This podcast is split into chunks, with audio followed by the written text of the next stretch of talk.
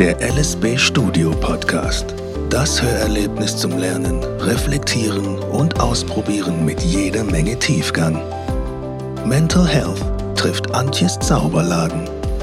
Sei wirklich. Schön, dass du da bist.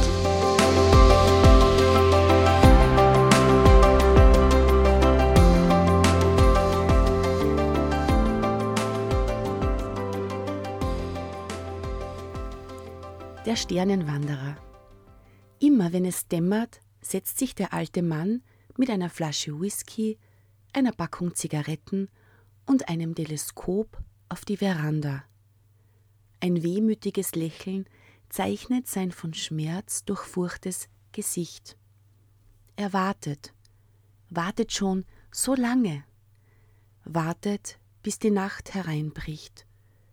Er trinkt und raucht. Er will die Sterne beobachten und sich hoch träumen auf andere Planeten. Und wie es so Nacht wird und er die Sterne beobachtet, blickt er durch das Teleskop und wandert den Sternenhimmel ab. Bilder von Abenteuern in geheimnisvollen Welten leuchten vor seinen Augen. Was er doch alles dort machen könnte, da oben im Himmel, in den Sternen. Er ist der Sternenwanderer, wandert von einem Stern zum anderen und träumt davon, da oben zu sein. Denn dort oben könnte er sein Wunschleben führen, könnte alles machen, alles sein und seine Träume leben. Und wie er so träumt und träumt, wird die Whiskyflasche allmählich leer und Alkohol und Rauch vernebeln ihm den Kopf. Vielleicht gäbe es da oben Antworten auf seine Fragen, anstatt wie hier bloß immer mehr Fragwürdiges. Vielleicht könnte er da oben endlich ankommen, glücklich sein. Ja, vielleicht könnte er da oben so nahe am Leben sein, dass es ihn endlich erfüllt und es endlich wieder zu einem herzlichen Lachen reicht. Das alles träumt er Tag für Tag, wenn die Nacht klar genug ist und er den Blick frei hat, um zu den Sternen zu wandern. Und er träumt sich weiter da hoch, voller Sehnsucht an Orte, voller Möglichkeiten, zu Welten, voller Freude und Glück, schaut hoch zu den Sternen, ohne je zu merken, dass er selbst auf einem sitzt. Schön, dass du da bist und wunderbar, dass du zuhörst. Na, bist auch du manchmal ein Sternenwanderer? Jemand, der das Glück sucht? Jemand, der sagt, hey Glück, weg mit dem Stress und her mit dir? Richtest du manchmal auch deinen Fokus auf Wenns und Danns? Und übst du jetzt zu sein, im Jetzt zu sein? Ist irgendwie anstrengend, oder? Denn Achtsamkeit, also im Jetzt zu sein, ohne wenn, ohne dann, kostet Kraft, ist mühevoll, dabei sollte sie ja mühelos sein. Vielleicht geht es dir auch so, man träumt vom achtsamen Lifestyle und ist dann doch wieder im Trubel verschwunden, vom Trubel mitgenommen, in das Chaos des Alltags. Und dann beginnt es wieder, die Suche nach dem Glück, die Suche nach der Achtsamkeit, nach Ruhe.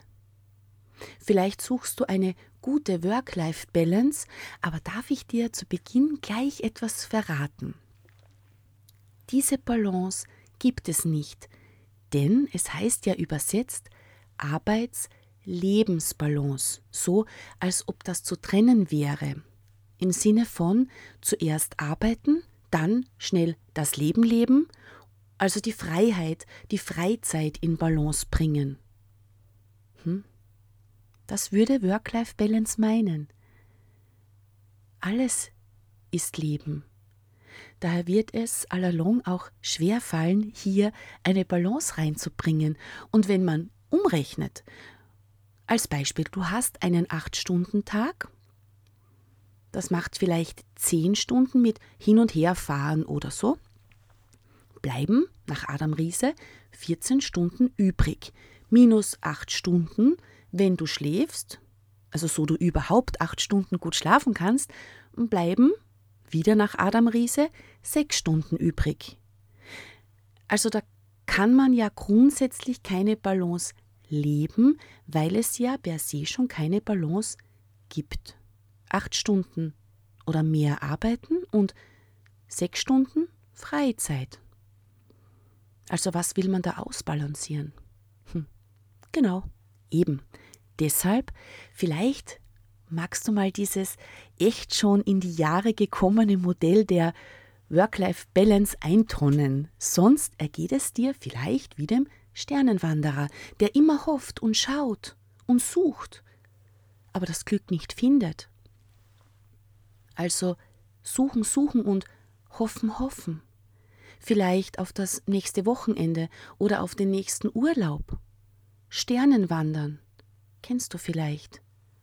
Darum frage ich dich heute, was ist Glück? Und ich meine Glück jetzt. Dein Glück jetzt. Was ist denn super in deinem Leben?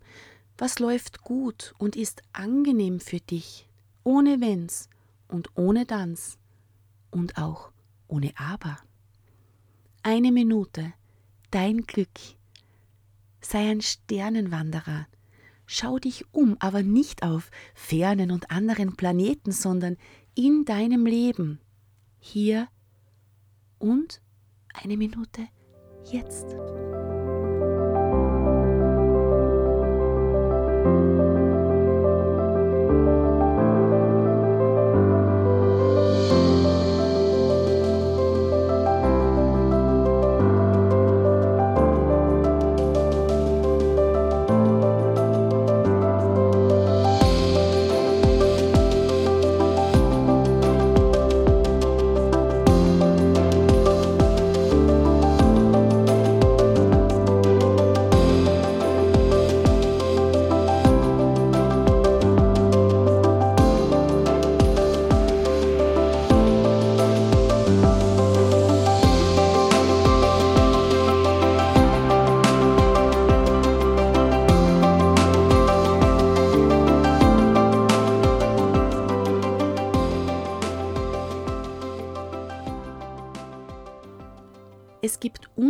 Unzähliges zur Glücksforschung.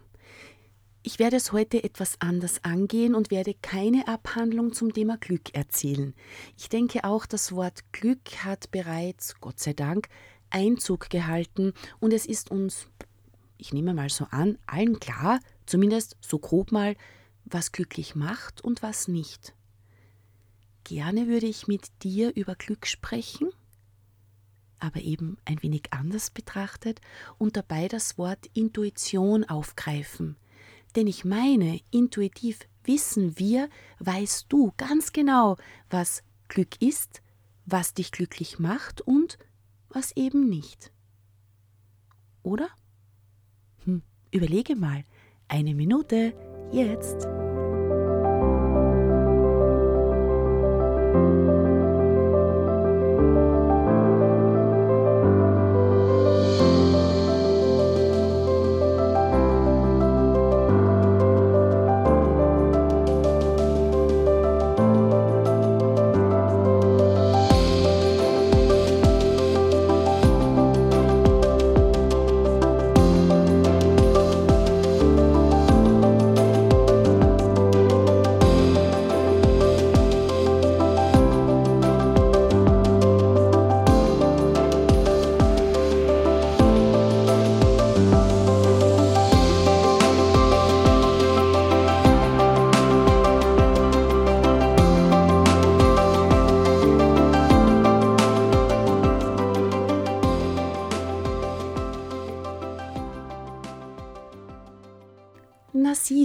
Sag ich doch, du weißt es ganz genau, was Glück ist, was dich glücklich macht und was eben nicht. Das war jetzt höchstwahrscheinlich deine Intuition. Und nun kommen wir auch zum Begriff Intuition. Spannend ist, dass, wenn es schnell gehen muss, wir gut intuitiv handeln, dann geht das, so rasch mal auf den Bauch zu hören, so wie jetzt vielleicht während deiner eine Minute Übung. Und das ist gut, denn deiner Intuition steht eine riesige Datenbasis zur Verfügung. Eine, die dein Bewusstsein gar nicht schnell genug registriert. Also, bewusstes Entscheiden kostet oftmals Zeit und ist mühsam. Intuitives geht schnell und ist beinahe mühelos.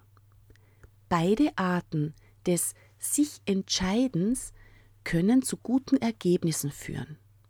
Bewusste Entscheidungen kannst du sauber begründen, das kennst du, das kann man logisch erklären, intuitive Entscheidungen nicht so gut. Deine Intuition speist sich aus deinem Unterbewusstsein und nutzt diesen Zugang dazu recht gerne, wenn du sie lässt. Intuitives und bewusstes Entscheiden beruhen beide vermutlich nicht auf zwei unterschiedlichen Denksystemen, hm, sondern einfach auf verschiedene Aspekte eines kognitiven Systems, eines kognitiven Systems. Eines. Die neuronale Basis der Intuition, die wird gerade noch erforscht, denn es gibt keine Hirnregion oder keine Hirnregionen, die dafür zuständig sind oder ist. Sie geht mit der Aktivierung verteilter Netzwerke einher, deine Intuition. Und eine wichtige Schlüsselrolle für deine Intuition im Oberstübchen spielt der orbitofrontale Kortex. Die neuronale Basis der intuitiven Entscheidungen die ist bis heute nicht recht erklärt. Eben der orbitofrontale Kortex im Stirnlappen, ja, der soll daran beteiligt sein. Kirsten Wolz und ihre Kollegen fanden weitere Hinweise. Bei ihren Probanden regte sich nämlich der orbitofrontale Kortex stärker, wenn sie den Eindruck hatten, auf Zeichnungen einen stark verzerrten Gegenstand statt sinnloses Gekritzel zu erkennen. In dieser Hirnregion fließen auch sensorische Informationen zusammen. Und dieser Bereich ist außerdem mit den emotionalen Zentren und den Gedächtniszentren verschaltet. So können, als Beispiel, schnell emotional gefärbte Gedächtnisinhalte ausgelesen werden, die für intuitive Entscheidungen benötigt werden. Du kennst das, eine intuitive Entscheidung ist zumeist emotional gefärbt. Und im orbitofrontalen Kortex liegt unser Bauchgefühl. Und dies sagt uns als Beispiel, welche Lösung die richtige sein könnte.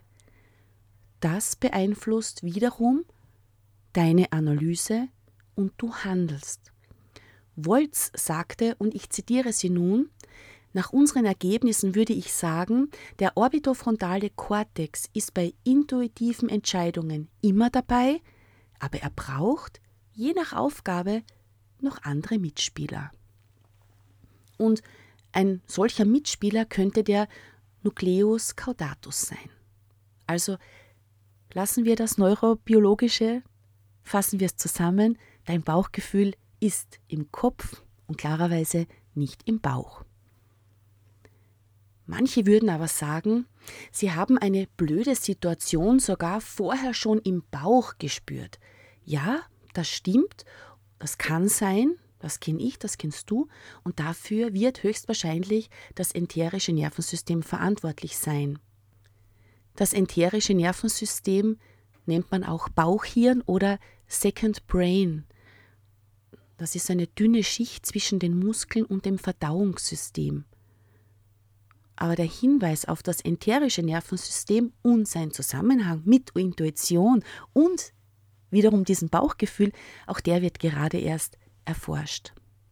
Eines weiß man, unser Bewusstes ist im Vergleich zum Unterbewussten eine kleine, futzikleine Taschenlampe, die etwas ausleuchtet.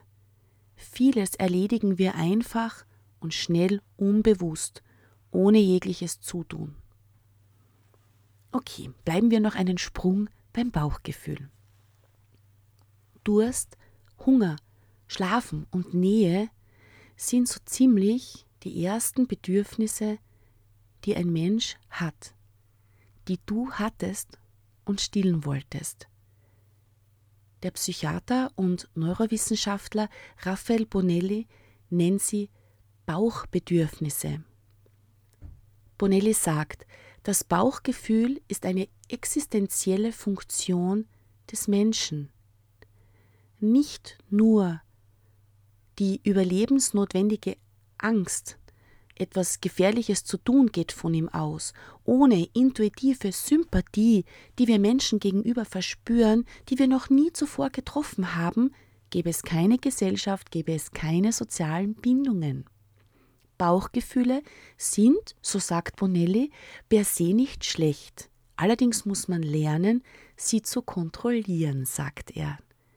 Der Bauch, der will nämlich immer den Weg des geringsten Widerstandes gehen. Der denkt nicht langfristig und dein Bauch entwirft auch keine Lebensplanung. Dein Bauch ist im Hier und Jetzt dem Bauch, so sagt Bonelli, für unsere Probleme verantwortlich zu machen, wäre so, als würde man dem Wirtschaftsminister vorwerfen, dass das Bildungssystem nicht funktioniert. Es ist schlichtweg nicht seine Aufgabe. Hm. Menschen, die sich ausschließlich von ihrem Bauchgefühl leiten lassen und ständig nach Lustmaximierung streben, werden relativ schnell habgierig und lassen sich zu Leichtsinnigkeiten hinreißen, sagt der Psychiater. Bauchgefühle widersprechen sich oft auch selbst, sie irren sich und oft übertreiben sie auch maßlos. Bonelli sagt, sie sind maßlos und Bauchgefühle kennen keine Moral. Ein reiner Bauchmensch, der immer nur das tut, was der Bauch sagt, ist wie eine Nussschale auf hoher See, die keine Richtung hat und einmal dahin und einmal dorthin getrieben wird. Er sagt, ein solcher Mensch kann sich langfristig nicht gut binden. Das menschliche Urteil basiert also nicht auf rein rationalen Entscheidungen. Im Gegenteil, Menschen sind weit weniger rational, als man lange Zeit annahm und treffen deshalb auch häufig für sie nachteilige Entscheidungen, basierend auf Informationen, die auf den ersten Blick sogar eher unwichtig für die Entscheidungsfindung erschienen. Und dieses Phänomen nennt man den Ankereffekt. Dabei wird die Entscheidungsfindung in Richtung eines bestimmten Ankers verzerrt. Das heißt, Bauchgefühle weisen uns zwar auf etwas hin, haben aber nicht immer recht. Deutlich beobachten kann man diesen Ankereffekt, diese Wirkung beispielsweise bei numerischen Angeboten wie der berühmten Nimm 3, Zahl 2 Verkaufstechnik. Die wird manchmal belächelt, ist aber äußerst wirkungsvoll. Während man selbst also der Meinung ist, ein besonderes Schnäppchen getätigt zu haben, wurde die eigene Entscheidungsfindung in Wahrheit manipuliert. Der Nobelpreisträger Daniel Kahneman hat ein Buch geschrieben, es heißt Schnelles Denken, langsames Denken. Und er identifizierte zwei fiktive Systeme, die während eines Denkprozesses im Menschen ablaufen. System 1 arbeitet schnell, automatisch und mit Urteilsheuristiken. Bei System 2 geschieht das Nachdenken langsam, aufmerksam und konzentriert. Beide Systeme sind nicht voneinander getrennt beobachtbar und sie beeinflussen einander. Empfindungen und Einstellungen, die auf den ersten Blick als reine Bauchgefühle erschienen, sind in Wahrheit nichts anderes als die Verknüpfung bisher gemachter Erfahrungen, auf deren Basis wir Urteile fällen. Kahneman sagt, Sie wissen vielleicht nicht, dass Sie wegen eines Projekts besonders optimistisch sind, weil die Teamleitende sie an ihre geliebte Schwester erinnert oder dass sie eine Person nicht mögen, weil diese optische Ähnlichkeit mit ihrem Zahnarzt hat. Er sagt außerdem, sich rein auf das Bauchgefühl zu fokussieren und dem Bauch wichtige Entscheidungen zu überlassen, erscheint eben vor diesem Hintergrund beinahe fahrlässig. Und um zu lernen, diese deine impulsiven, Klammer auf, Bauchgefühle, hm, Klammer zu, zu kontrollieren, sollten Hirn und Herz zu gleichen Teilen an Entscheidungs- und Bewertungsprozessen beteiligt sein, sagt wieder Bonelli. Durch das Leben, den Kontakt mit der Außenwelt können sich unsere Bauchgefühle ständig auch verändern. Und besonders tun sie das durch Erfahrung, Erfahrungen, die du gemacht hast. Intuition entsteht dann erst in einem nächsten Schritt dadurch, dass eine Erfahrung verarbeitet und die Bauchgefühle präziser werden. Die Kontrolle über Bauchgefühle zu erlangen, ist also reine Übungssache und erfordert Selbsterkenntnis. Um Abstand zu schaffen zwischen sich selbst und den eigenen überrollenden Gefühlen, sagt Bonelli, hilft eine kleine, aber sehr effektive Affirmation. Und diese wäre, ich bin nicht meine Emotion, ich habe Emotionen. Ich bin nicht mein Bauchgefühl, ich habe Bauchgefühle.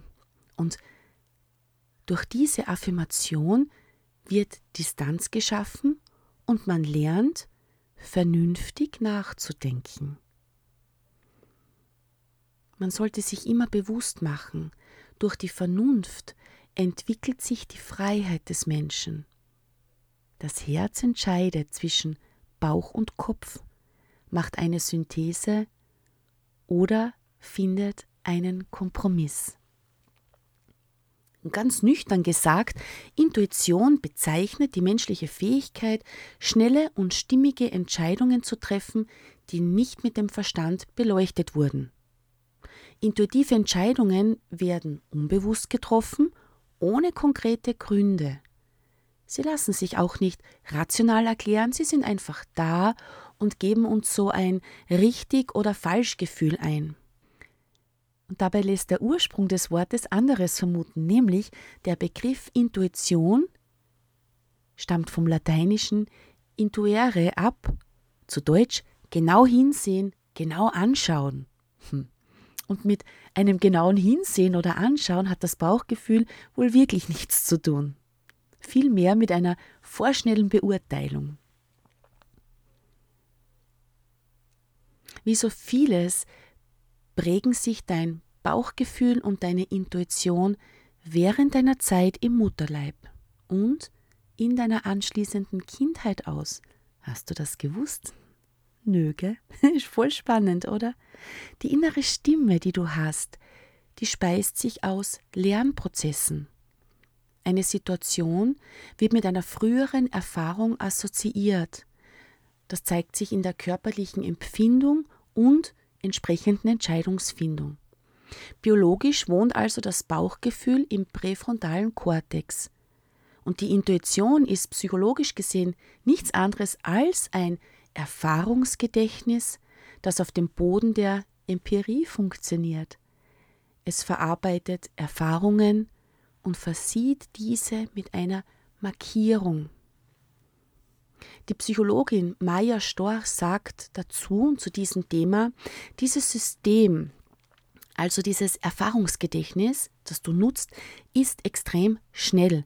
Es durchforstet irre rasch das Archiv parallel über assoziative Netzwerke, während der Verstand seriell funktioniert und immer nur eins nach dem anderen erledigen kann wie der Computer zum Beispiel, bei dem man zuerst das Textprogramm schließen musste, also der allererste Computer, damit er überhaupt drucken konnte. Die Qualität dessen, was das parallel arbeitende System ausspuckt, hängt natürlich davon ab, was im Archiv gespeichert ist. Und eben schon im Mutterleib wird alles, was emotional eindrücklich ist, gespeichert und mit einer Markierung versehen. Und so wird das Archiv im Laufe des Lebens aufgebaut. Die Intuition ist extrem sozial geprägt. Sie berechnet immer die sozialen Folgen einer Entscheidung oder Situation gleich mit ein. Zum Beispiel, wenn dich deine Freundin um einen Gefallen bittet oder sagen wir mal dein Chef. Du möchtest eigentlich nicht zur Verfügung stellen, hast aber ein ungutes Gefühl, wenn du dir vorstellst, die Bitte abzuschlagen. Denn höchstwahrscheinlich wird die Reaktion deiner Freundin oder die des Chefs enttäuscht ausfallen. Hier ist also ein negativer somatischer Marker aktiv und du fühlst dich automatisch unwohl, zumeist im Bauch, möglicherweise wegen dem enterischen Nervensystem. Okay, und nun machen wir mal eine Übung. Suche dir einen guten Platz und triff dich mal. Mach mal ein Date mit deiner Intuition. Schau dich in dir um. Schau mal nach. Wo sitzt sie denn? Was macht sie gerade? Kennt ihr euch schon und wenn ja, war das bis dato hilfreich? Triff dich mit deiner Intuition. Jetzt.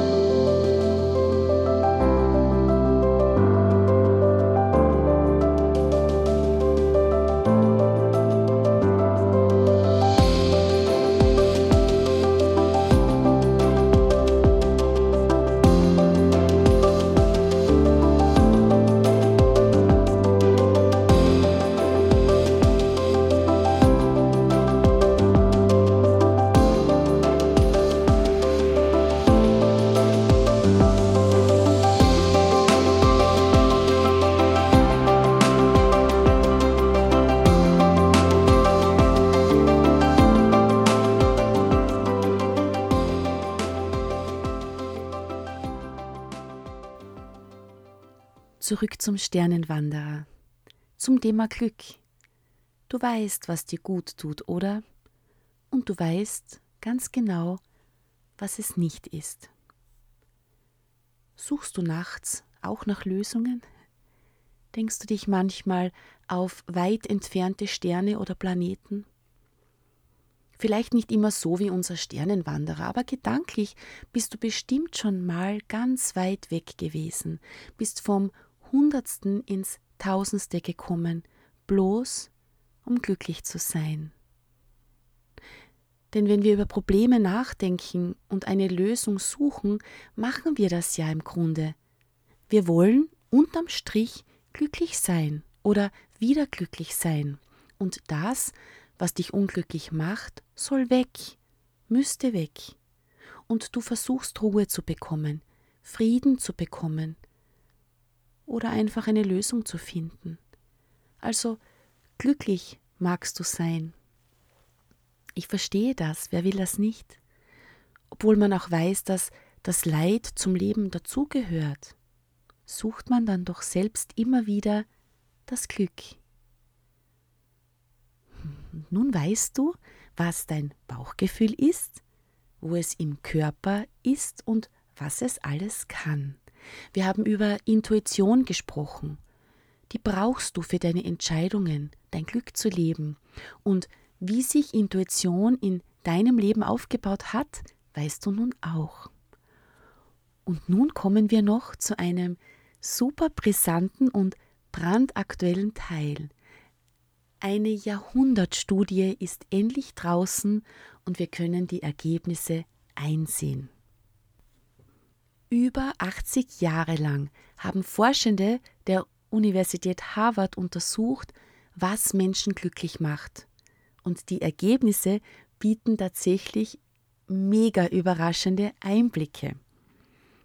Kommen wir ganz kurz zum Thema Reichtum, Erfolg, Berühmtheit, Geld, Ansehen. Fragt man junge Menschen nach ihren Lebenszielen, kommen eben diese Antworten sehr häufig vor.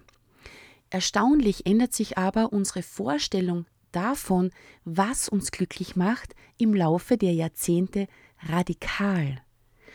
Wie die größte Langzeitstudie der Glücksforschung zeigt, ist es nie zu spät, um dem eigenen Leben eine glückliche Wendung zu geben. Aus österreichischer Perspektive erscheint das Jahr 1938 als unpassender Zeitpunkt, um die größte Studie, die je zum Glücklichsein durchgeführt wurde, zu starten.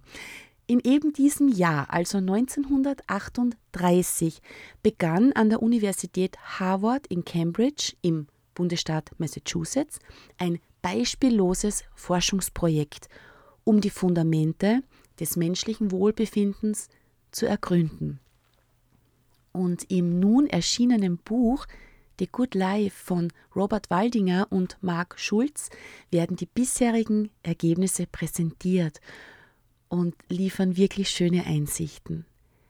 In der sogenannten Harvard Study of Adult Development wurden die Leben von über 2000 Personen über 80 Jahre lang untersucht.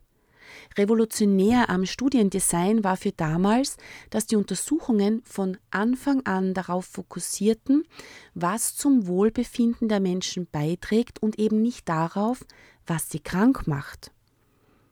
Der aktuelle Direktor der Studie, das ist noch immer Waldinger, ist zudem Psychiater und Psychoanalytiker, ist auch Zen-Priester und Teilzeitprofessor für Psychiatrie an der Harvard Medical School. Und der stellvertretende Leiter ist eben der Psychologe Marc Schulz. Zu erforschen, was Menschen glücklich macht, ist wahrlich ein äußerst komplexes Unterfangen. Zunächst einmal ist ein glückliches Leben niemals von einem singulären Faktor abhängig. Eine ganze Reihe von Rahmenbedingungen müssen stimmen. Sozioökonomische Situation, die gesellschaftliche Anerkennung, Gesundheit und Beziehungen. Junge Menschen haben zwar oft konkrete Vorstellungen von Zutaten für ein gutes Leben, aber was sie im Rückblick tatsächlich glücklich gemacht haben wird, wissen sie noch nicht.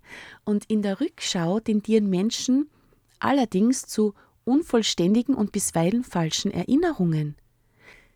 Die Besonderheit an der nach wie vor laufenden Harvard-Studie ist, dass Menschen über Jahrzehnte hinweg begleitet werden, eben auch durch die unvorhersehbaren Wendungen des Lebens. Regelmäßige Befragungen stehen dabei ebenso auf dem Programm wie diverse physiologische Untersuchungen, zum Beispiel Gehirnscans und Blutuntersuchungen, wurden und werden gemacht. Auch 25 Gehirne von verstorbenen Teilnehmern wurden gespendet.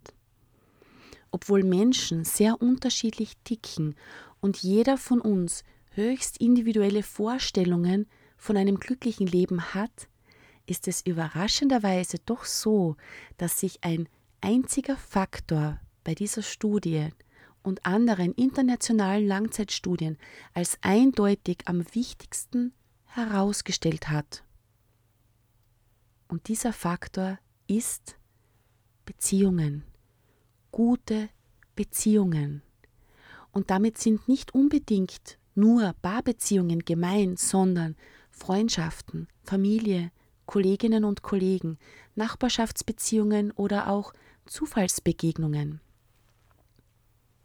Waldinger und Schulz sagen, wenn wir alle 84 Jahre der Harvard-Studie nehmen und sie zu einem einzigen Lebensprinzip zusammenfassen, wäre dies, gute Beziehungen machen uns gesünder und glücklicher. Diese Erkenntnis steht im Widerspruch zur vielfach verbreiteten Vorstellung, was ein glückliches Leben ausmacht. Beruflicher Erfolg, Wohlstand, ausreichend Bewegung, gesunde Ernährung, all das ist zwar nicht unwichtig für das Wohlbefinden, doch letztlich entscheidend sind gute Beziehungen, in denen man einander unterstützt, sich gegenseitig schätzt und sich nicht ausbeutet. Leider tragen auch Medien total dazu bei, dass falsche Vorstellungen vom Glücklichsein kursieren. Glück wird oft wie ein Preis betrachtet, den man durch Leistung oder Zufall gewinnen kann und dann für immer behält. Oder es ist ein finales Ziel, bis zu dessen Erreichung zahlreiche Hindernisse überwunden werden müssen. Wenn man einmal angekommen ist, versucht man tunlichst, dort bis zum Lebensende zu verharren, und so funktioniert das natürlich nicht. Die Glücksforschung zeigt, dass diese Vorstellungen nicht nur nutzlos im Bestreben sind, sie führen uns sogar manchmal auf die falsche Fährte, weswegen ihnen nachzuhängen uns womöglich gar unglücklich macht. Und Waldinger sagt abschließend, dass Menschen total schlecht darin sind zu wissen, was sie glücklich macht.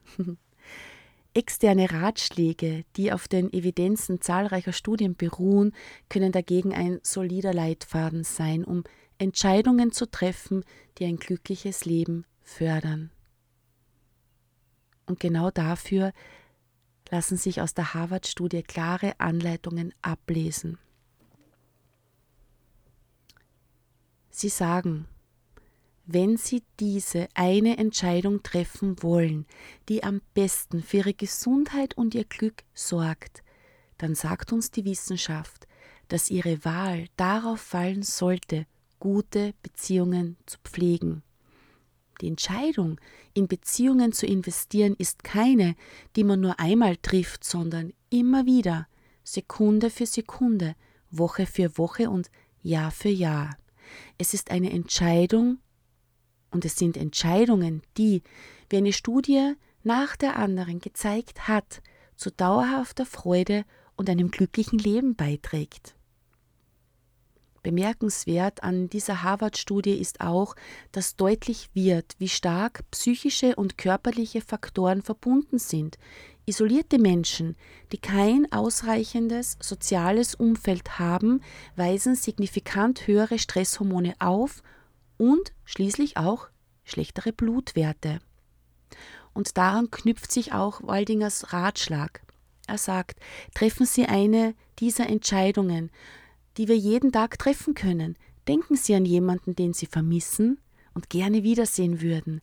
Nehmen Sie Ihr Telefon und schreiben Sie dieser Person eine kurze Nachricht. Und dann beobachten Sie, was für Sie zurückkommt. Es sind oft genau solche kleine Handlungen, die enorme Auswirkungen auf unser Glücklichsein haben. Und es sind Dinge, die wir jeden Tag tun können.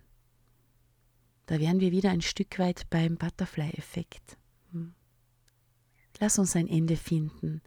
Heute gab es viel zu erzählen und ich hoffe, diese Folge hat dir gefallen und ich konnte dich zum Nachdenken anregen. Fassen wir zusammen. Ist gesund.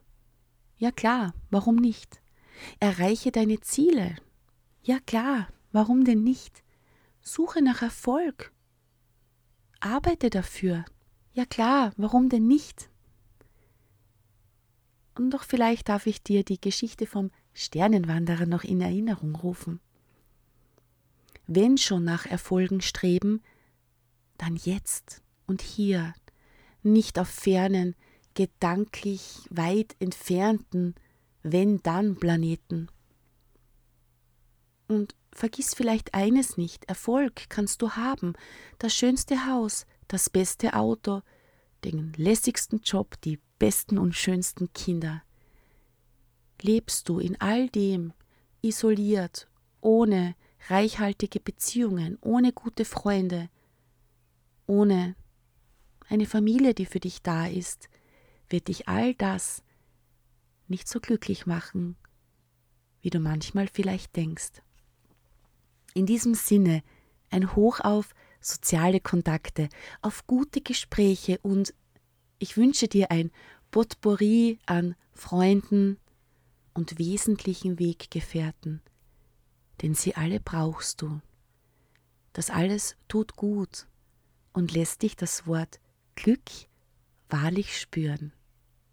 Und vergiss nicht, sei gut zu dir.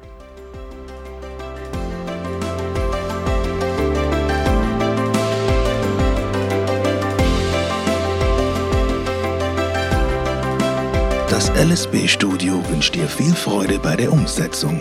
Bis zum nächsten Mal beim LSB Studio Podcast.